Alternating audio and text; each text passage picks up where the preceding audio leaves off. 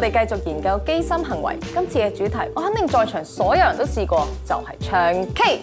一大班 friend 去唱 K 好平常啦，點解喺平常之中發動攻勢，就係、機心行為嘅精髓所在。由大家入局嗰一刻開始，呢一場機心攻防戰就正式開始啦！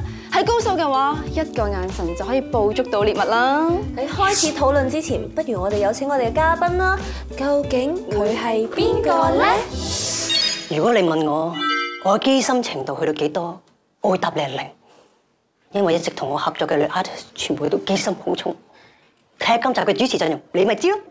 歡迎廣判，嗱，廣判你難得上到嚟啦，我哋一定要問下幾位主持，覺係問我㗎絕對係啊，係問我哋對你嘅評價，覺得咧廣判係咪對機心咧冇招架能力，好容易中招咧？咁其實除咗 Joey 之外，其實你三個都答到啊，因為你三個同我合作過噶嘛，係咪？係喎，咁既然個個都同佢合作過，呢、個問題梗係我嚟答㗎啦。好啊，嗯，好，以我月仔好少嘅經歷，自己 set 個氹俾自己， 好少嘅經歷，明嘅明嘅明嘅我會覺得港配係一個，佢應該係會去醒嘅，知道嗰啲係心機嘅動作，但係佢同時都會好受落。即係我係照單全收咁樣。你唔係全收，你係尖尖咯。嗱佢扮㗎咋，佢扮小心你啊我就覺得你哋三個就算有機心都好，都唔及我嘅。一定要揀一個啊，唔唔係一定唔及我，即係點知邊解先除咗自己啊？因為咧，我收你到搞俾你 PA 通告嘅時候咧，發現呢個主持嘉賓陣容咧，我就同經理人講話，如果今日呢個主持嘉賓有變咧，我就唔上嚟呢個節目。好，我係因為呢個主持嘉賓陣容，我先上嚟呢個節目。好中意賴慧玲啊，見到賴慧唔玲。係，係因為其實係因為咩咧？如果我哋時間一個唔做，佢就唔想嚟。咁如果賴慧玲唔做咧？唔想噶啦，好啦，回歸正題先鬼蠢嘅唔得，你一定要揀一個啊！一定要揀一個。係啊，係啊，梗係賴慧玲啦，係咪先？佢死都話我蠢啊，係咪先？冇人咁樣答我㗎，真係你成功咗咯！開心，我仲有機 心。好啦，俾我哋入正題啦，好嘛？如果你以為一班人一齊唱 K 係純粹 gathering 咁簡單呢，實在太天真啦！尤其獵物得一個，而競爭對手有咁多個嘅時候，點可以唔落啲心機啊？我哋而家 situation 咧就喺一個唱 K 嘅 gathering 入邊啦，而有一個女仔有佢嘅獵物，即係今日嘅目標啦，然後佢做咗一啲行為，我哋咧就可以評價下佢究竟有冇機心。如果有機心就係圓圈，冇機心就係交叉嘅。好啦，咁就等我嚟講啲例子出嚟啦。唱 K 嘅時候，一開始就主動唱先，呢個係咪一個機心嘅行為？一、二、三，即係我覺得要睇情況咯。如果佢係誒大家都好似想唱嘅，佢都爭住嚟唱嘅話咧，咁就有機心。但係如果唔係嘅，大家好靜嘅，好似唔知點開始，不如由我嚟開始啦。啊咁都係為大家開心嘅，就冇乜機心嘅。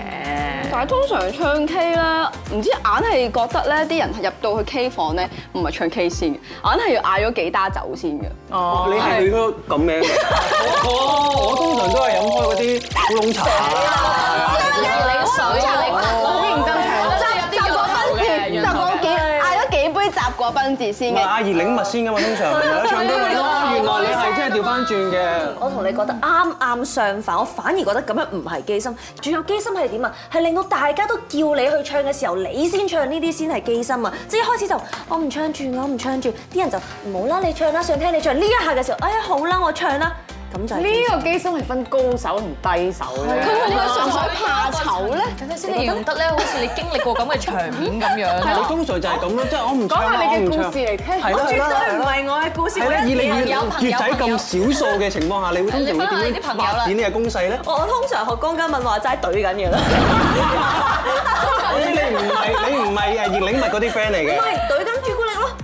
啊好多嘢入去 K 房入面真係。不如咁講啦，唱即係就算你話攞咗支咪唱歌都好啦，我覺得最緊係唱得好唔好嘅。如果佢唱歌係唱得唔好嘅，但係佢都攞住嚟唱喎，而係咁表現佢嘅緊張嘅話，呢個算唔算一個機心行為？咁呢樣嘢要問馮盈盈啦。咦，佢唱得唔啊好得佢唱歌，易緊張，佢有緊張嘅時候，誒都有嘅都有嘅，我見識過。係見到我同你嗰陣時候，係咯係咯係好啦，緊之後張就冇啦，之後就開咗竅啦，係。咁我哋評咗分先啦，即係唱得好緊張，但係都要攞住咪唱嘅。啊你覺得呢個係咪一個表現緊自己緊張行為俾你嘅目標睇嘅一個機心行為咧？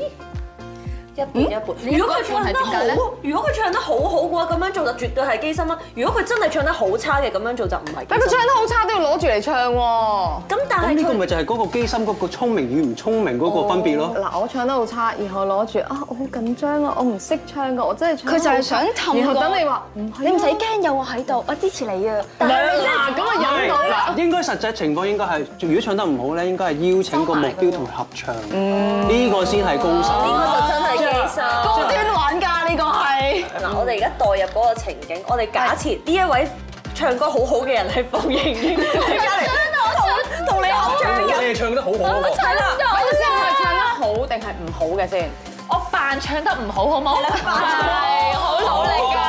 咁你扮嚟睇我下扮先得到唔啦到。就真係誒，就算天光之前分開手，即係好緊張㗎的時間，有冇機心？哎我諗通常呢啲情況應該間房咧係有好多人去咗借尿遁啦，或者出去傾電話啦，或者誒，或者好似學剛剛咪咁話齋咧，去咗第二個層面啦已經。翻你一個喺我度將。所有啲誒對手趕走晒殺走咗，就算天光之前不如我咁最啦開心，我哋唱首合唱歌好冇？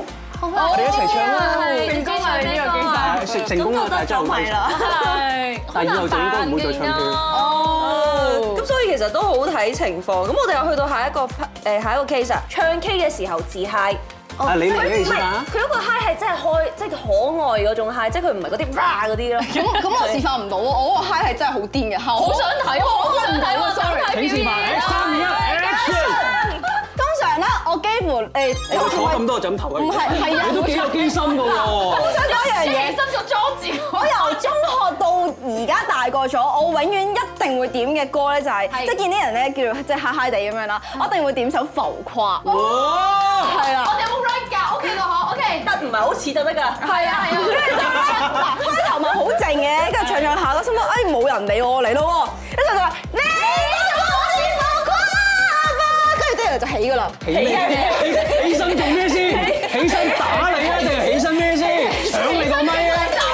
起圍，一齊唱歌。哦，係啊，因為去到最尾嗰下咧係會嗌噶嘛，你明唔明？你你又聽過噶嘛？去到最尾係一定會係。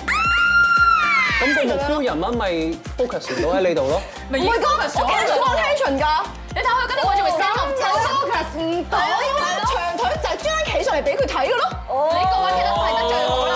睇哦睇先，誒影誒補補長腿睇咗，高睇睇咗長腿，係卅二寸長腿呢度，佢進錯啦。就因為要俾隔離條友睇到我條腿好靚咁咁樣。你會唔會特登查過去隔離度啊？睇一睇睇睇咁又唔得睇咧。我驚我驚自己有佢數。你知啊好啦，我驚啫，我冇嘅應該冇嘅，冇嘅冇嘅。戴慧玲幫我問一問啊。我真係覺得今集好好睇啊！辛苦晒，辛苦晒。但係睇下先，未完住嘅仲有一題，就係問大家又會推薦唱乜嘢歌咧？呢嗱，個頭先時嘉候敏好好已經推薦咗一首，而且親身示範啦，咁到我哋貢獻下啦。係大家我會揀合唱歌，會揀會過去的。唔 sad 點解嘅？你嗰嗰個內容唔緊即要係。當時你同你老公係唱呢首歌而拍埋嘅。 我下次邀請你合唱啊，因為我覺得呢首歌咧好好合唱，而去到最尾嗰度嗯咧。嗰個默契度水是係個嘛水水所然，而快線女都給阿水。我跟真住係咧認到呢首，歌當兩個人一齊唱到嘅時候，就會覺得啊，我哋 connect 咗啊，嗰種感覺啊，呢度係有少少挑戰，但係去到最後好似有一個 game 俾兩個人玩嘅。係啊，好有機心啊！所以佢成功咗，呢度咪有個戒指咯。係得佢成功就呢度，你冇啊好嘢。我要重新學下揀歌先得。練咗呢首歌先。我本身仲諗住係嗰啲好卡哇伊、好開心，大家聽到一定會跳嗰啲，即係心急人上嗰啲咧，即係大家都會識，唔知你啊係。咪唔識呢首歌啊？ 又不是八十年代，我放心的愛。幾開心。OK 嘅，OK 嘅，但係就唔係啊呢首歌絕對唔係對唱咯，係又係佢嗰啲成班人一齊唱係咯。啊，唔係，但係佢就係想喺呢啲咁有氣氛嘅歌裏面表現到自己好可愛嘅因為一一定面會啊識咁跳嗰下又不是八十年代嗰下噶嘛即。係藉咁就藉住呢個機會喺個男仔面前跳熱身係啦，你舞仲可以蹬下蹬下咁樣，哇，好你係可為愛之啊！等下等下，你知呢個人跳下跳下，通常嚟跳下跳下個女仔都特別卡哇伊噶嘛。請示範。哦，咁今日就唔係好蹬到。誒，原來登呢要揀日子嘅，即係一個月係得幾日有啫。真係份嚟嘅，仲有效果啲。好似你今日好似都嗰邊 OK 嗰啊嘛。邊係。 係我都示範咗啦，唔好搞我。佢太有機心。我哋邀請你上嚟問你問題，你所有問題問翻我哋轉頭。呢 part 唔放過你，下 part 翻嚟你知死。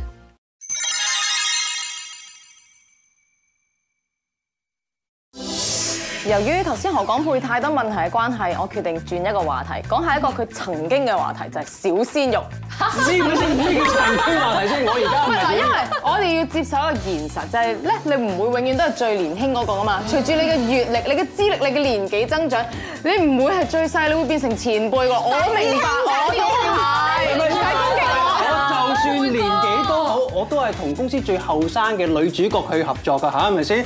嚇咁咪就係咯，你哋變見得見變得都係同輩啦，你再唔係小鮮肉啦嘛。如果你係呢個小鮮肉嘅話，真係唔係你啦，其他人係呢個小鮮肉啊。你而家代入翻個問題先，等下先。係啦， 你又點樣分析呢啲前輩嘅行為咧？重點係，假如真係有個小鮮肉啦，約你放工之後去飲嘢啦，即係你點樣去進攻啊？吸引到佢啊冇錯啊！呢個就真係要問下大家啦。哦嗱，咁如果你喺度食鮮肉啦，有一個姐姐可能嗯即係你㗎嘛係嘛？係啦，當睇中你啊！你覺得呢個姐姐，譬如佢嘅衣着打扮，點樣可以吸引到你咧？你今日都唔錯㗎，點樣好？你點今樣日有攞十翻呢？分。換人 啦，你做咩人嚟啊 啦？喂，好難講下點樣坐法，加下佢啦，好冇？哇！明燕姐姐咁，佢梗係用嗰成熟美去吸引你啦。如果佢都係扮翻後生嘅，咁我點解唔揾翻個？溝個妹妹。真係啦翻返個過門十假口或者嘅，咁但係嗱，即係女仔年紀大過你，咁但係佢嘅吸引之處會係啲咩咧？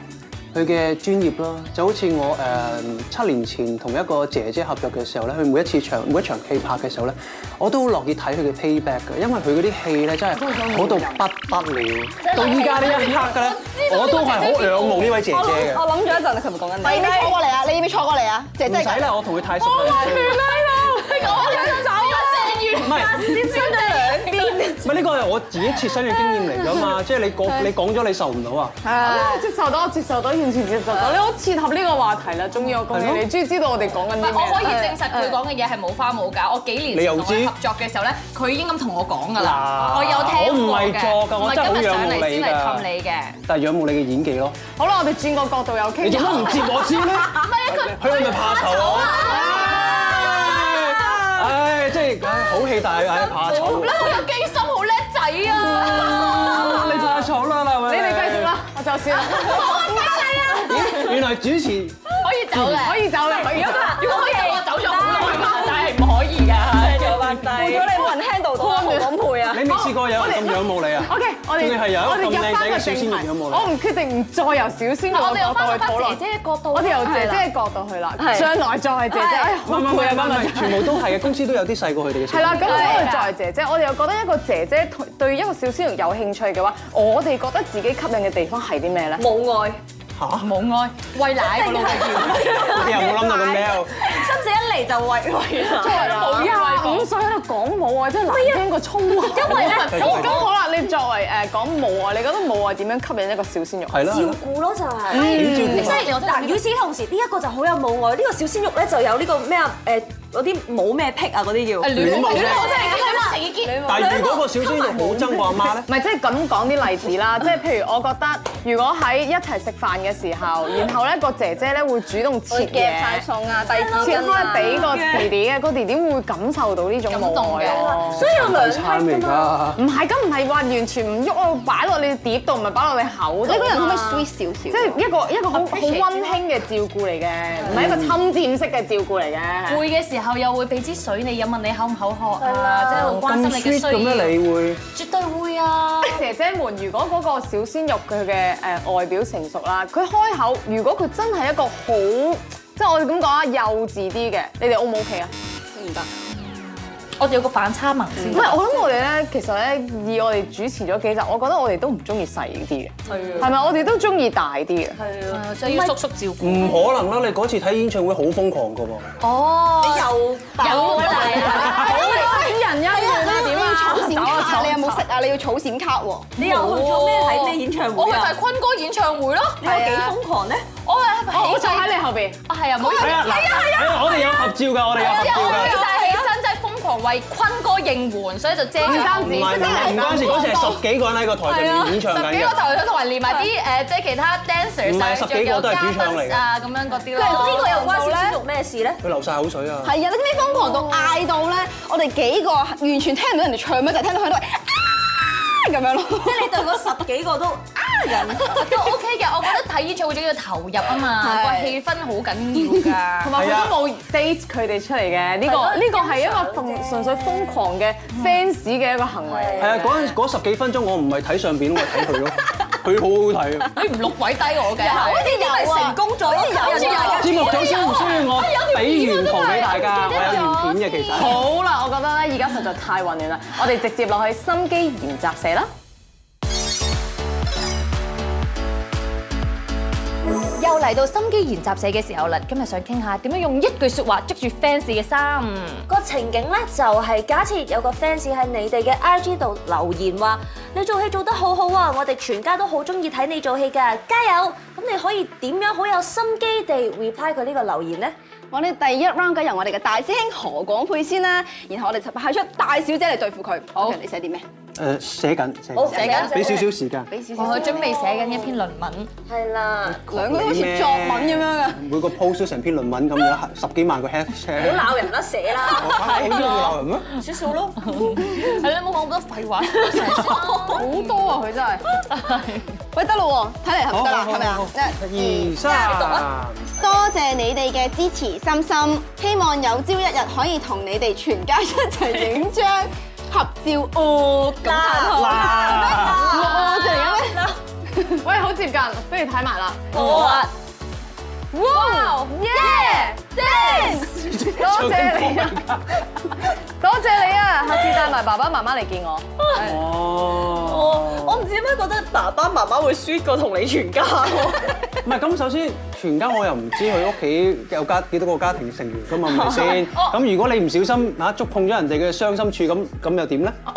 都都係嘅，未知人哋家你啱庭情況。你我贏，保守少少啫你。叻啊，佢大把冇得位頂。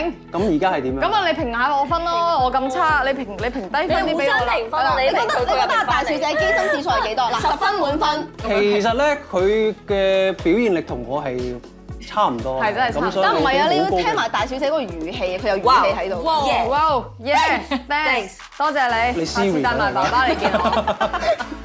誒個語氣就差咁少少啦，係係啊咁但係其實我諗文字上大家都 get 到嘅，咁其實我會俾你九即分係啦，我哋都係用打入佢全家係啦，嘅一個嘅一個 idea，算勁係啊啦係啦，但係你就淨簡稱入係屋啦你淨係係咪啊 aim 爸爸媽媽，我 aim 你係埋爺爺嫲媽媽嫲啦全部公公婆婆所以你就差我少少，所以你值九分咯，你十分，多謝。家大歡喜啊！係今集我你完啦嘛，你完咗啦嘛。得你夠膽咋？